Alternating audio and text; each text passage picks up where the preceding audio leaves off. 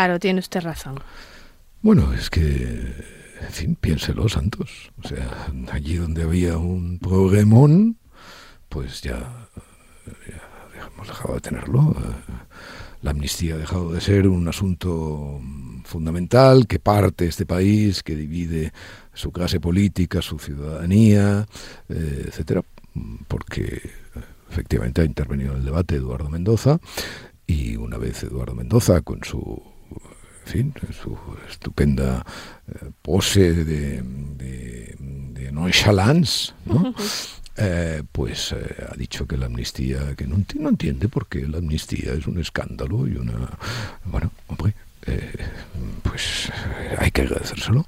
Claro, hay que, hay, que hay, cosas más importantes, ¿no? Que la amnistía, es lo que claro, suelen decir. Claro, claro. No, no, no, cosas más importantes que la amnistía, no. Es que eh, él razona además y dice, no, hombre, pero si eh, aquí en Barcelona y con esto del proceso, pues no ha notado nada, como si la pandemia tal dice, Barcelona no ha notado nada con esto de la pandemia, bueno, excepto los que han muerto con la pandemia, claro, claro. O, sea, o, excepto mm. eh, los afectos y las, eh, y las vidas eh, divididas y la sensación de tantas personas en Barcelona durante la época del proceso que eh, sentimos como la política se había eh, metido a golpes de martillo en nuestras casas. ¿No? Todo eso, mmm, que en fin, que yo, uh, ¿cómo le diría? Casi hasta me parece natural que los políticos lo ignoren. ¿no? ¿Por qué dice eso? Bueno, porque los políticos, eh, los políticos están hechos, o, o, la mayoría de los políticos, o, los, o el político por antonomasia, está hecho un poco de granito. Él está para mm, resolver problemas y no para, eh, para elucubrar o para mm, penetrar en las arduas eh, instancias morales que a veces eh, los ciudadanos mm, ponemos de manifiesto. Pero un escritor, un intelectual, eh, por mucho que quiera disfrazarse con esa, con esa piel de, frivolidad humorística y tal, tiene que ser un poco más cuidadoso y tiene que ver eh, y tiene que reflexionar que más allá de efectivamente de su punto de vista él puede considerar que la amnistía es correcta y que la amnistía va a liberar a este país de sus traumas y de sus fantasmas y tal, pero bueno, él tiene que considerar que eh, sea eso o no sea la, el punto de vista, la amnistía incide sobre un poema moral extraordinariamente eh, delicado. ¿no? Y es el problema moral de eh, unos ciudadanos que se levantaron en contra de otros. Eh, simplemente que se levantaron sin, eh, sin dramas, si usted quiere, sin violencia, si usted también lo quiere así. sin, sin violar los derechos humanos, como ahora definen el terrorismo. ¿no? pero bueno, en todo caso, sin. sin o sea, hay una cosa en, la, en el proceso mm, que a la que Eduardo Mendoza habría de, de, ser sensible. Porque además, alguna vez incluso lo, lo, hemos hablado, yo soy amigo de Eduardo desde hace muchos años y no encuentro pocos compañeros de, de mesa, de cena, tan agradables, tan simpáticos, tan ingeniosos y tan estupendos como él. y, bueno, y muchas veces eh, fuera del ingenio y fuera de, de, de, esta cosa chispeante hemos hablado naturalmente del de, de proceso y hemos hablado de sus consecuencias, etcétera, etcétera. Y él eh, sabe perfectamente cómo eh, el proceso um, percutió sobre, sobre los afectos y sabe perfectamente cómo muchos ciudadanos de este país eh, tuvimos la conciencia, eh, tuvimos la conciencia de lo que era el, el odio ciudadano eh, por primera vez en nuestra vida. Eh, o sea, ese odio que evidentemente está en la base de cualquier enfrentamiento civil. Naturalmente, como digo yo en la columna de hoy, eh, no nadie puede pensar que ese enfrentamiento civil, lógicamente, hubiera llevado, como en los años 30 llevó, a los disturbios y finalmente a la guerra. No. ¿Por qué? Por muchísimas razones. La primera, por el diferente valor que la vida tiene uh -huh. hoy en Occidente y en España y el que tenía en los años 30. Pero eso no quiere decir que en un momento determinado no viéramos ese gusano reptando, ese gusano del enfrentamiento, y no lo identificáramos como todo aquello que habíamos leído en los libros o que habíamos, eh, o que habíamos eh, escuchado a nuestros padres o a nuestros abuelos eh, cuando hablaban de este asunto. Claro.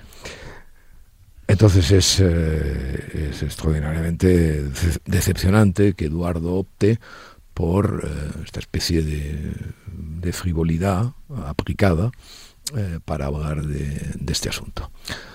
lo que pasa es que todo, todo, bueno, también dice cosas estas, cosas extraordinariamente sorprendentes sobre las mujeres y la literatura clásica española. ¿Qué dice? No lo he leído, ¿eh? No, lo he leído. hombre, dice, dice, no, claro, esta literatura clásica española que se ha burlado mm, de las mujeres siempre. Hombre, eh, a mí las, las butadas lo que me gustan es que vayan en contra del, del río. Del no, a favor. Del mainstream. Porque la butat a favor eh, deja de ser butat. O sea, es una es un alistamiento, ¿no? Un alistamiento, exactamente. Pero claro, o sea, en fin, naturalmente que había burlas de las mujeres, en la, hay burlas de las mujeres en todas las literaturas clásicas, no en la española, sino en todas las literaturas clásicas, pero tampoco, también hay también hay en Nuestro Amor Cortés, en Garcilaso, en El Arcipreste, en La Lozana Andaluza, y ya no digamos en Cervantes, ya no digamos en Cervantes, que es probablemente el, primer escritor español que eh, decide que las mujeres tienen que tener un punto de vista eh, propio y autónomo en la literatura, eh, en la elocución, por así decirlo. Hombre, entonces, Eduardo, o sea, no, no, o sea, está muy bien hacer gracias y tal, pero las gracias siempre río arriba no río abajo, porque río abajo, pues eso, se convierten en desfiles eh, triunfales.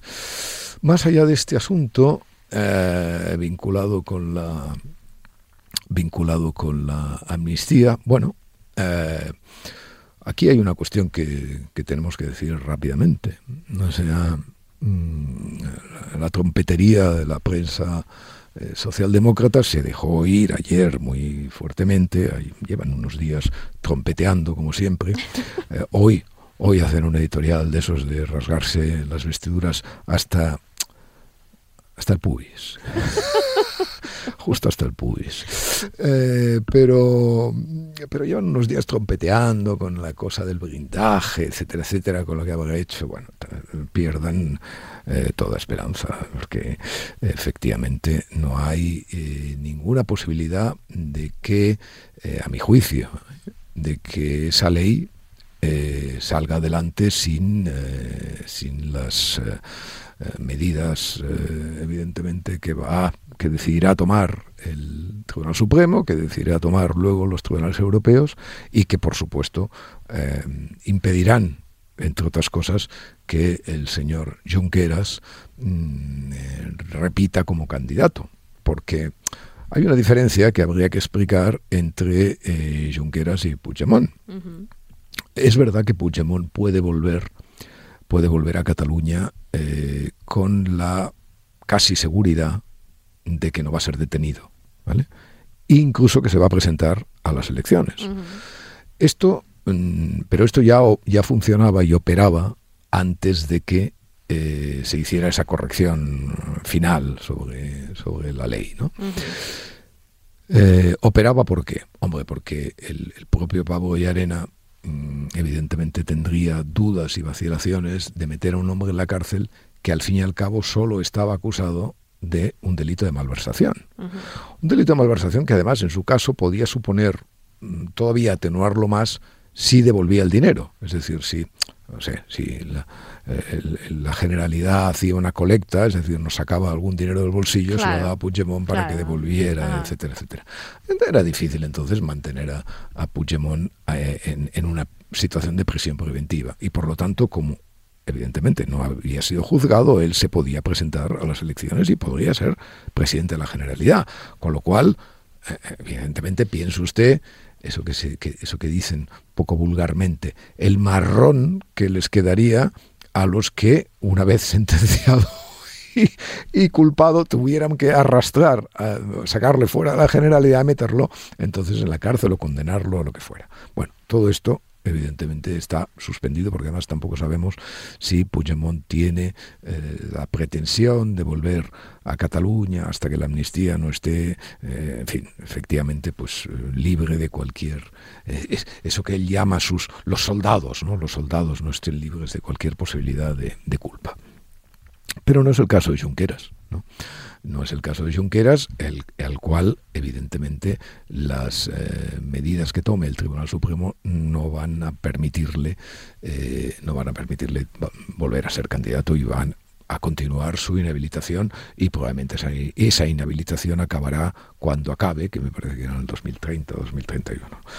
Por lo tanto, eh, este es el panorama.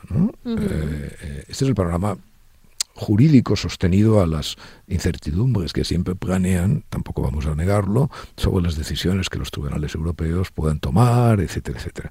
Pero en cualquier caso, lo que me parece que no hay duda, eh, de ahí que, en fin, se lo tengan que mirar, de la mm, férrea voluntad del Tribunal Supremo de, eh, de, poner todos los obstáculos posibles a, esta ley. Entre otras cosas porque el Tribunal Supremo considera que la ley es la que es la que priva, por así decirlo, y no las leyecitas, ¿eh?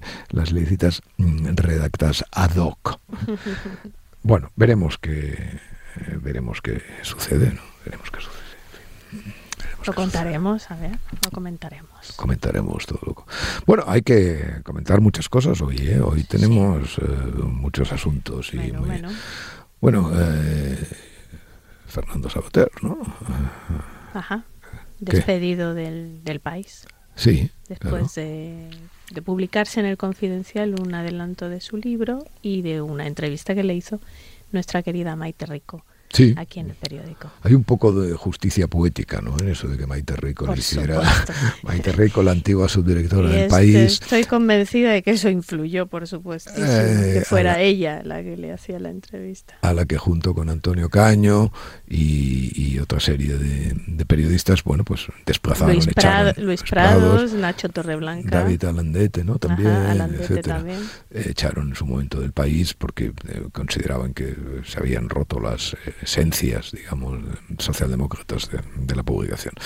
Bueno, vamos a ver. Este asunto de Sabater es muy interesante. Eh, es muy interesante mm, desde el punto de vista simbólico. Por supuesto, claro, Sabater es, eh, Sabater es un número cero. Es un número cero porque efectivamente estuvo desde el número cero eh, en ese periódico. Estuvo mm, no solamente como articulista, sino que estuvo en el consejo editorial durante muchos años.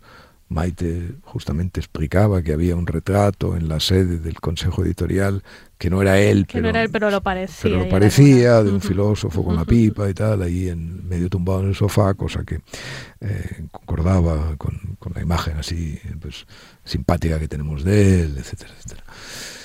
Eh, bueno, eh, lo han echado yo creo que tienen todo el derecho a echarlo. ¿eh? Claro, como empresa privada que son, claro. Eh, tienen todo el derecho a echarlo, eh, por supuesto, pero hay una cuestión que tenemos que rescatar de esta, de esta actitud de la, de la empresa. Y es que lo han echado practicando la censura. O sea, lo que no se puede decir es que han echado a Fernando Sabater del país por una deslealtad, por practicar la deslealtad con su periódico. No, eso no. Porque mire, eh, usted puede acusar, no sé, imagínese usted que usted trabaja en Google, ¿no? Y entonces usted tiene acceso al algoritmo. Bueno, Y entonces usted lo desvela, porque tiene acceso a una información confidencial, etcétera, etcétera. Usted desvela, usted pueden acusarla de deslealtad. De deslealtad, ¿no?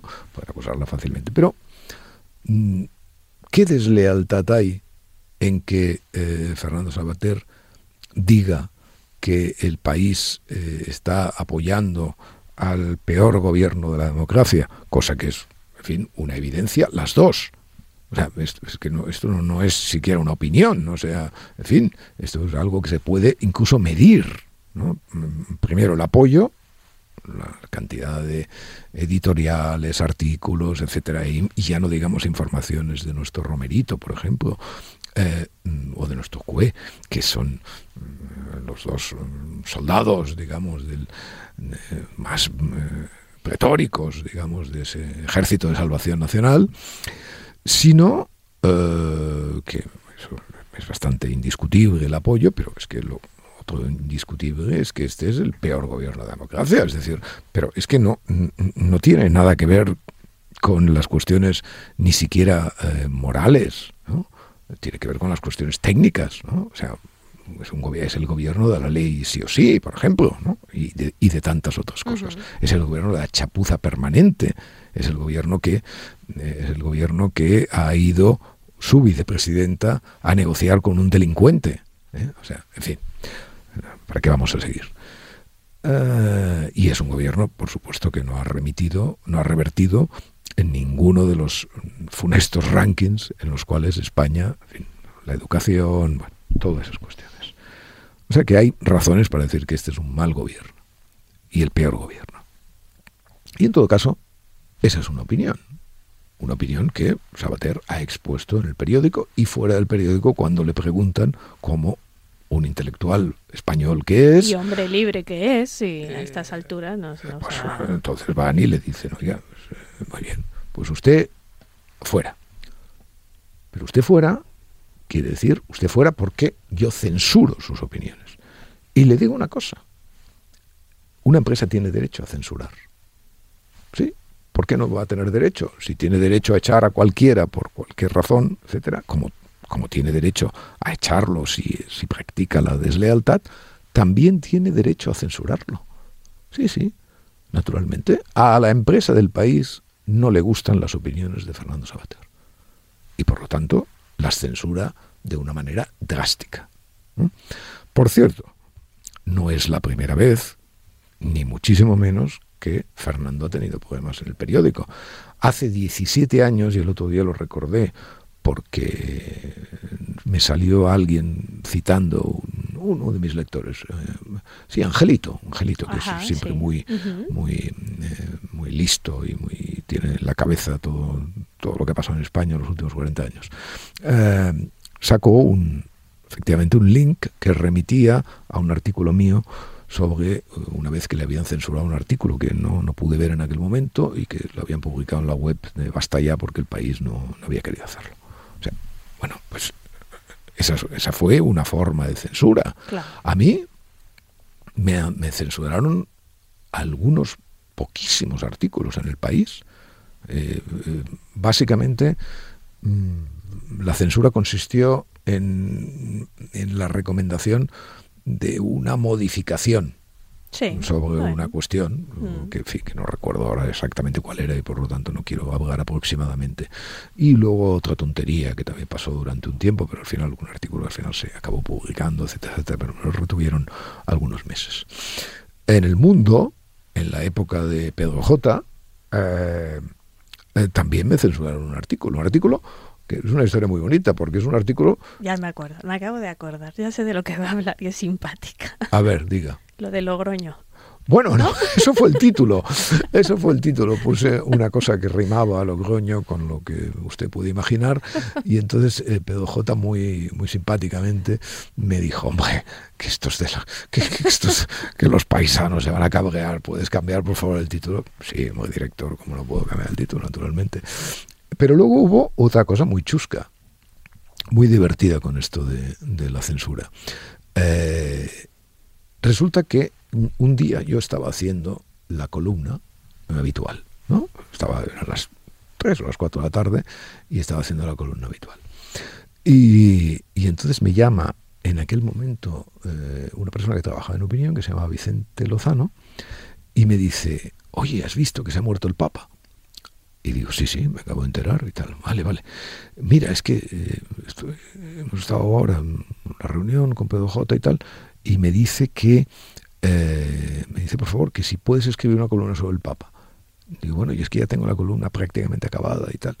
Dice, bueno, si no te importa. Digo, por supuesto que no me importa. Digo, ahora bien, ¿me puedes volver a repetir? Que, no, ¿quién te ha dicho que tal?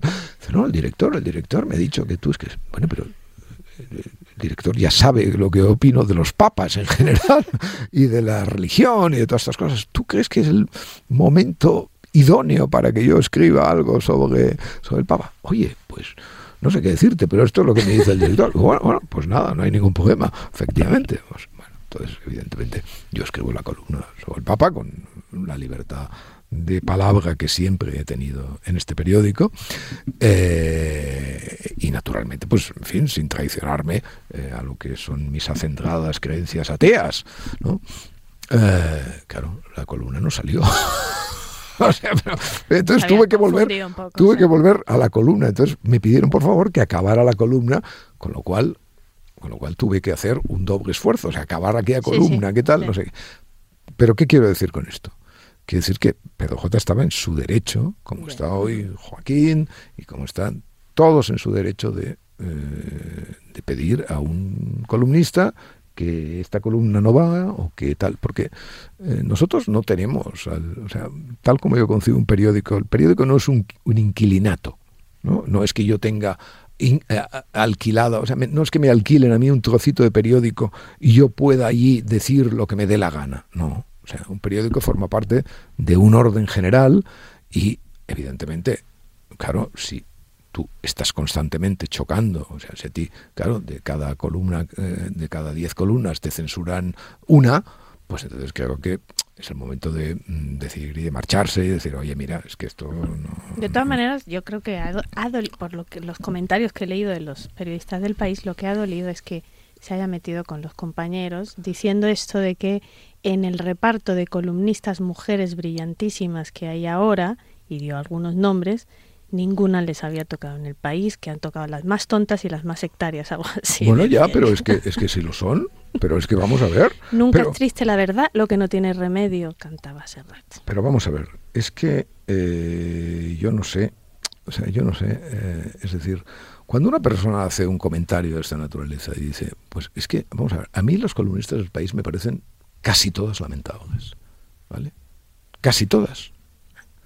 O sea, mm, eh, bueno, Elvira Lindo no me parece lamentable. ¿Por qué? No estoy en absoluto de acuerdo con el 90% de las cosas que escribe y que me parecen, pues, incluso hasta cursis, ¿no? Pero pero técnicamente, pues Elvira, Elvira es una persona que, en fin, que lleva el oficio y que lo sabe, etcétera, etcétera. Como lo lleva, por cierto, su marido, con el cual, pues, tampoco, pero es capaz, es capaz de hacer, pues sí, postales y tal. Bueno, va, más o menos bien. Y, pero, pero bueno, tú no puedes decir, tú puedes decir, a mí estos tíos y tal, pues me gustan o me interesan, me interesaban más hace 20 años que me interesan ahora, lo que quieras. Pero es una cuestión de solvencia técnica o sea, de, estar al, nivel. Bueno, pues lo siento mucho. Es que mm, resulta que eh, todos los columnistas, o la mayor parte de los columnistas que técnicamente responden en este diario, pues no son ni chicas ni socialdemócratas mm, a macha martillo. En fin, ¿qué vamos a hacer? Entonces los van echando, o los van amenazando, o les van balizando el terreno. Bueno, pues ellos sabrán lo que hacen. Bien, entonces, y luego ya no me diga eso, claro, esa cosa que siempre sale gremial en los periódicos, ¿no? Aquí también pasa en el nuestro, ¿eh? Aquí también pasa, aquí también pasa, aquí tenemos algunos ejemplos, ¿eh? Y alguno me toca de cerca.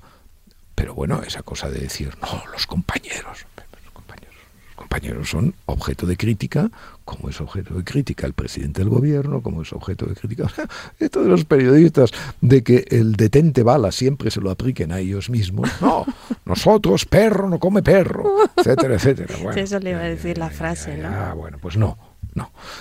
Por lo tanto, eh, tienen todo el derecho a haberlo echado, pero que sepamos todos que eso ha sido mm, censura.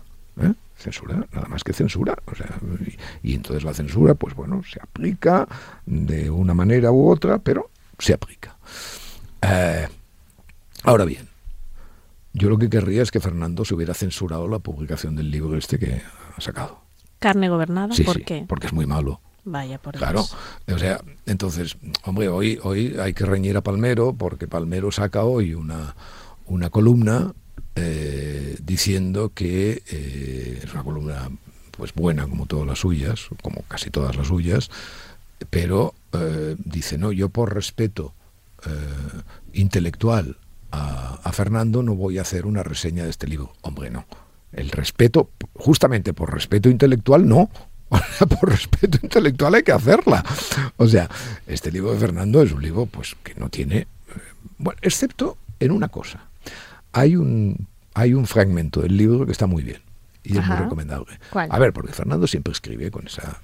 En del cual hemos aprendido mucho a lo largo de los años, evidentemente. Por ejemplo, una cosa que Fernando tiene eh, técnicamente eh, de una manera sublime es eh, cómo maneja la analogía, especialmente cómo la manejaba. O sea, las analogías de Fernando son, mm, primero que son sofisticadas, son precisas, ¿vale? Y muy importante, son muy inteligibles. o sea, son, siempre, son siempre como un deslumbramiento, ¿no? O sea, eh, y, los que, y, los que somos completamente ininteligibles sabemos muy bien hasta qué punto eso de la analogía deslumbrante es eh, admirable. Así tienen que ser, ¿no? y Fernando en esto es mm, maestro. Bueno, pues eh, en, ese libro solamente hay una cosa, es un libro breve de 90 páginas que no tenía que haber escrito, la, mitad es una repetición mm, deformada todavía de otro libro que tampoco tuvo demasiado interés dedicado a la muerte de su mujer, etcétera, etcétera, bueno, etcétera. Pero hay un fragmento en el que explica eh, su enfermedad por legionela, que es formidable está perfectamente explicado, ¿no? Cómo una, infección por legionela le hizo perder la cabeza, ¿no? Le hizo perder la cabeza, sí, sí, le hizo perder la cabeza. Bueno, yo estaba ese día, eh, sí, es una anécdota interesante de explicar.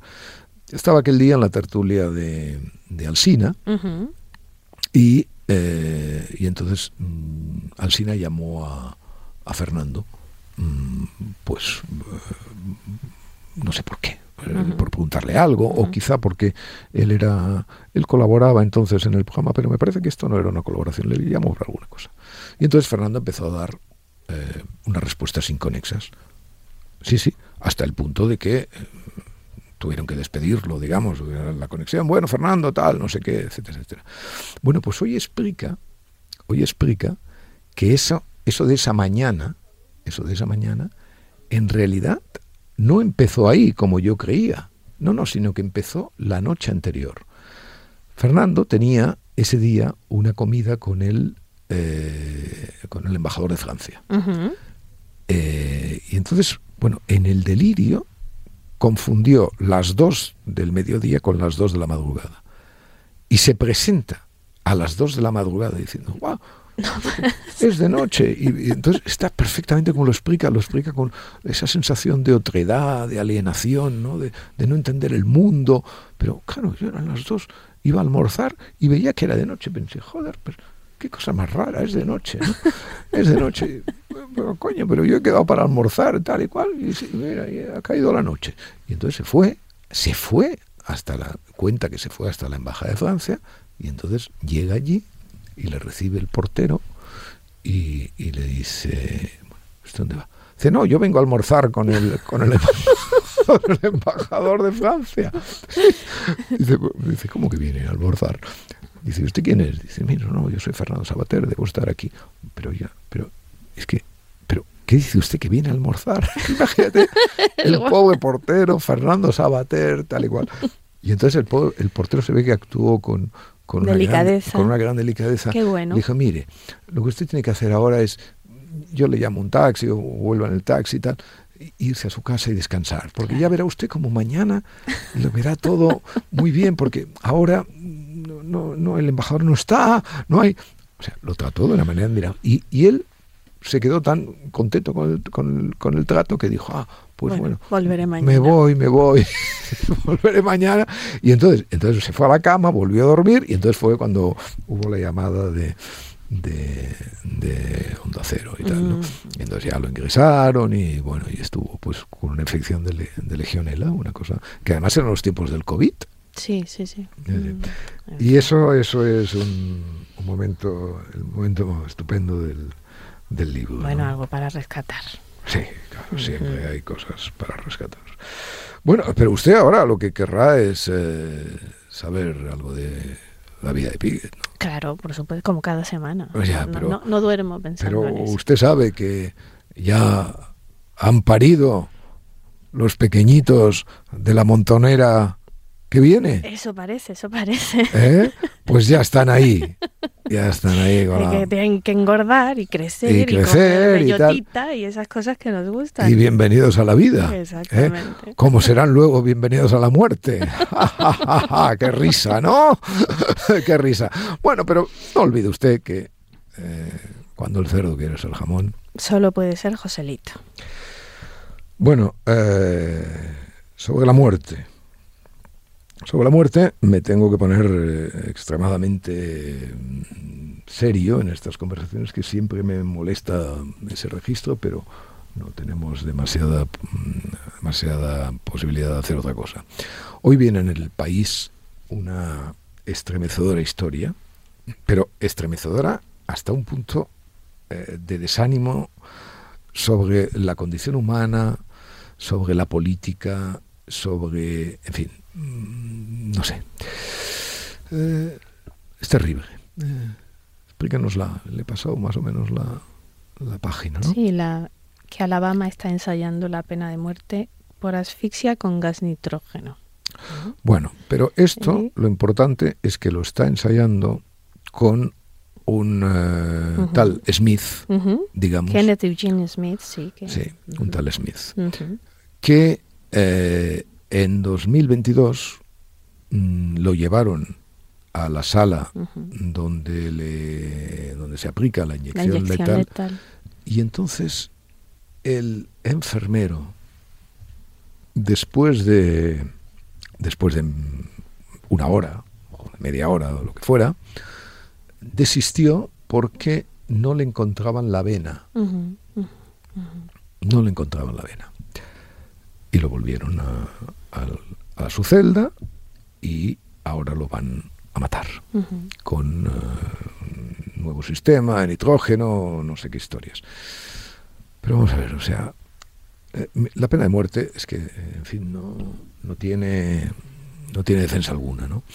Eh, el otro día, em, ya sabe usted que todas esas cosas que me interesan tanto para soñar por las noches y para escribir mis libros en la vigilia, esto del yo sucesivo, ¿no?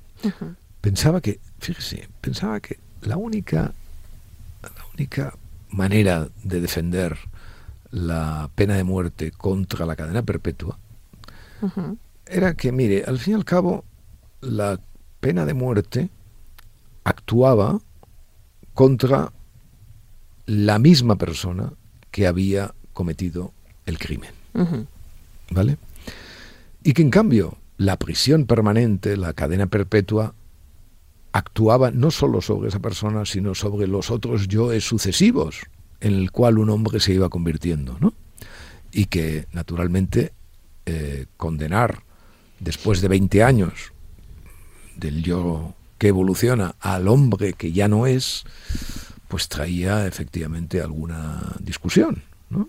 Traía alguna discusión. Claro, usted puede decir, sí, pero claro, es que si le aplicas la pena de muerte, pues ya no hay yoes sucesivos y, y todas estas cosas. Pero eh, a mí también me interesan los laboratorios morales, ¿sabe usted? Y me interesa... imaginar. Eh, y me interesa, pues, eh, ya que hacen todas estas cosas, de los, estos dilemas, el dilema del gordo, el dilema, etcétera, el prisionero, el dilema de todas estas cosas, a mí también me gusta tener este tipo de cosas, pero mm, si puede ser mm, aplicadas a la realidad. Y lo que se aplica a la realidad, evidentemente, es que la pena de muerte actúa sobre una persona que es muy próxima al que cometió el crimen. Y la cadena perpetua, después de 30 o 40 años, no actúa sobre la misma persona. Este personaje de Morgan Freeman en esta película que, se- que está basada en un libro de mm, Stephen King, ¿no? El, em, Cadena Perpetua, justamente. ¿Se acuerda de esa película? No. De los años 90. Ah, No. es muy bonita, véala. No la vi. Bueno, Bueno, pero esto a qué viene ahora. bueno, eh, eh, porque este señor a lo largo de los años no es el mismo que delinque. Pero, pero es que claro, pero y entonces porque lo dice Stephen King, usted ya saca el argumento de autoridad. Stephen King, por cierto, que aparte de los libros. Pues es bastante interesante. No, pero como novelista y como... No, bueno, el novelista yo he leído alguna, me distrajo un día en una en un avión. pero eh, tiene un libro sobre escribir, sobre cómo escribir, muy interesante, que está muy bien. bueno, entonces, vamos a ver. Eh, sigamos con nuestro... Porque usted siempre se distrae. No, estoy... Estamos con... salpimentando, salpimentando. Ah, salpimentando, bien. Eh, salpimentando, dice. Bueno, Smith. claro, cuando yo ahora me ponga sentimental y diga, eh, pero ¿cómo se les ocurre a ustedes matar a un hombre al que no encontraron la vena? Insistir y volver, ¿no? Ya. Claro, entonces saldrá el, listillo o la listilla, que son las más, eh, diciendo, ya, pero y a todos los que los, les encontraron la vena, no vas a hacer una discriminación. Algunos les encontraron la vena y murieron. Y este, pues mira, porque no le encontraron la vena, ahora lo vamos a perdonar, ¿no? Pues sí. Sí. Claro. Sí. Porque la vida es así. Porque pasan esas cosas. A veces te toca la lotería. A veces te fusilan eh, y no te matan eh, a veces eh, suceden ese tipo de cosas ante, lo, ante las cuales el orden tiene que disponer sus dispensas. Y la atrocidad de un hombre al que no le encontraron la vena y ahora se la van a encontrar es una atrocidad que duplica la atrocidad de la pena de muerte. Estoy de acuerdo. Eh, bueno, está usted de acuerdo, pero, pero en fin, la dureza del, del asunto es indiscutible, ¿no? Indiscutible. Es indiscutible. Estas son las cosas que tiene Estados Unidos, ¿no? El país más poderoso del mundo, que sin embargo sigue teniendo pena de muerte, los ciudadanos pueden portar armas, no tienen un sistema de salud eh, medianamente decente, en fin. Eh, bueno, todas esas cosas son digamos, eh, demasiado heterogéneas para mezclarlas. Bueno, eh, la pena de muerte, la pena de muerte es indigna de una democracia como la americana y es indigna del, del primer país eh, del mundo. También, como por cierto, es indigno Trump de, de un país como Estados Unidos.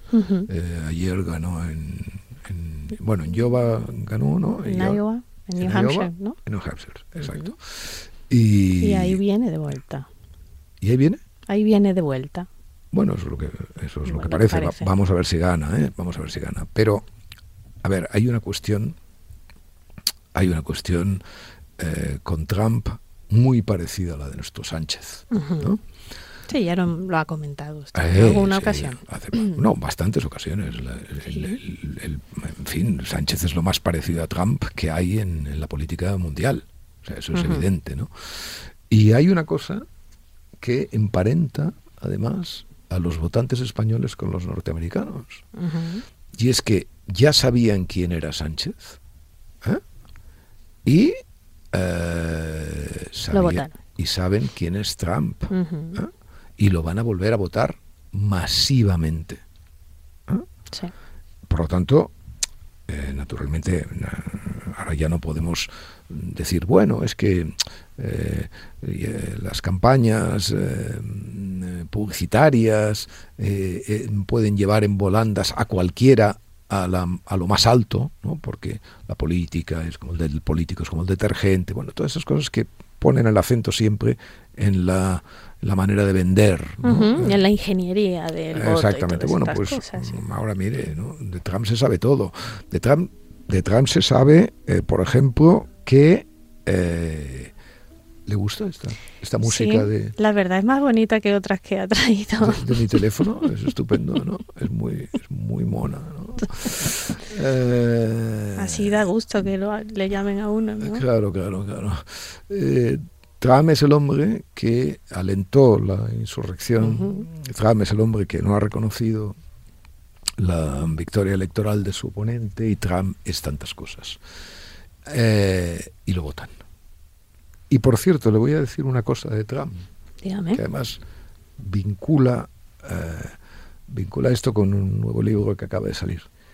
Trump es el tipo que se dirigió eh, más, se ha dirigido más de una vez a sus eh, los mítines y a sus votantes y todas estas cosas, diciéndoles, me encanta la gente sin estudios. Esto lo ha dicho. ¿eh? Yo estoy a favor de la, de la gente sin estudios. Sí, frente a eh, los, los políticos de Washington, que son que se ven como elitistas, ¿no? Exactamente. bueno, pues hay un libro que acaba de salir de una francesa, que no me acuerdo ahora cómo, cómo se llama, que se llama La tiranía de la mediocridad. Se llama Sophie Coignard, que es un columnista en Le Point. En Le Point. Bueno, pues usted tiene que leer ese libro.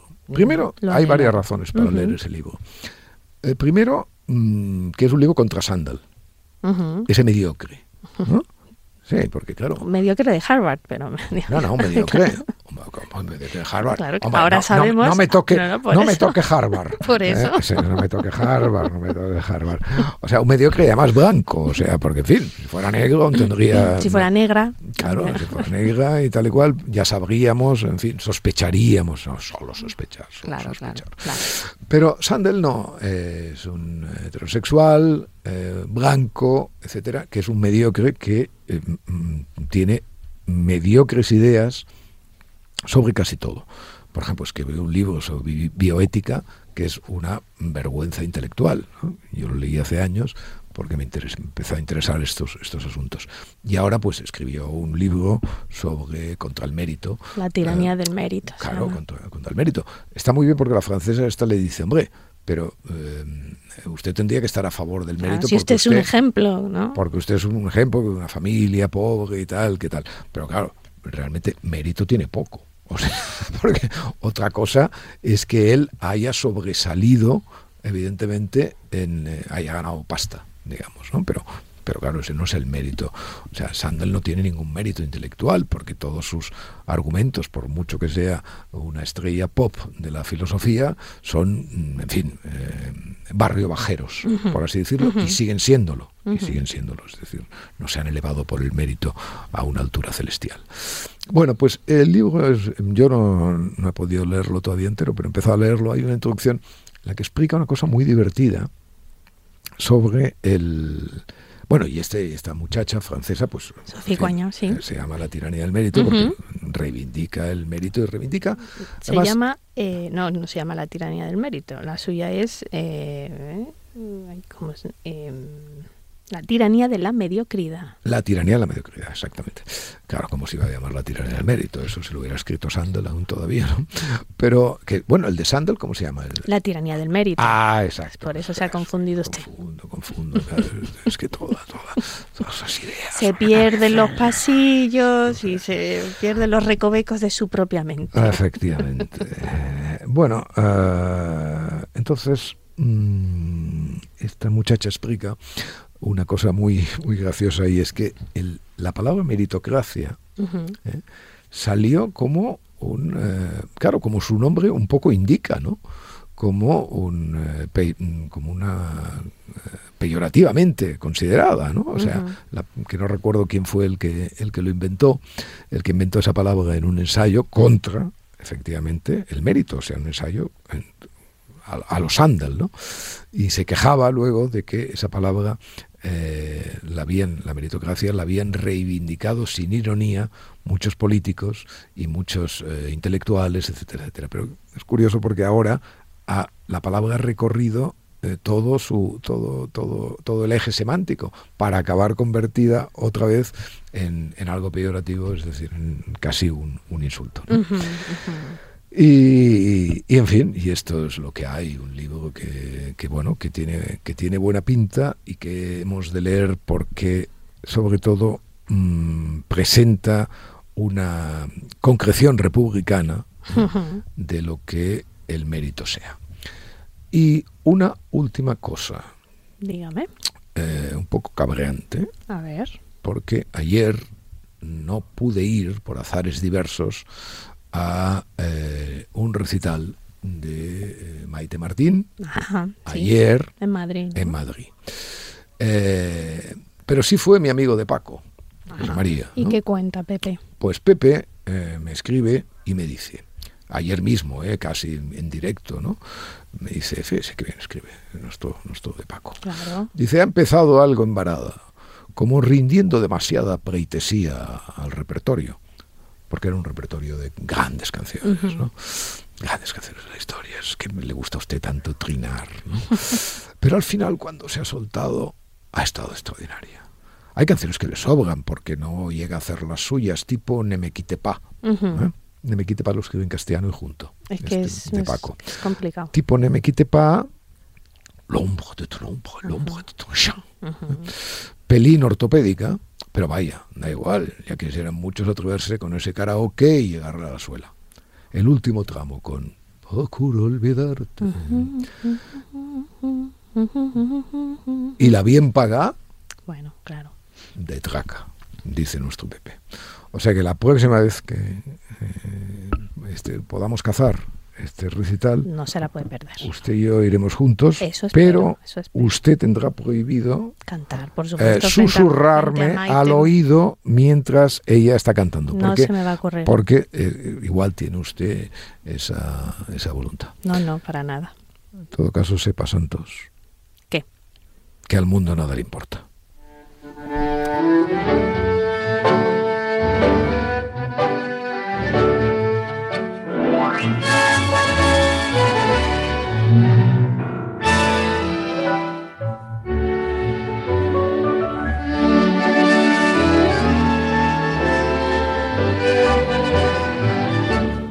De Arcadia Espada y El Mundo con la colaboración de Yaiza Santos.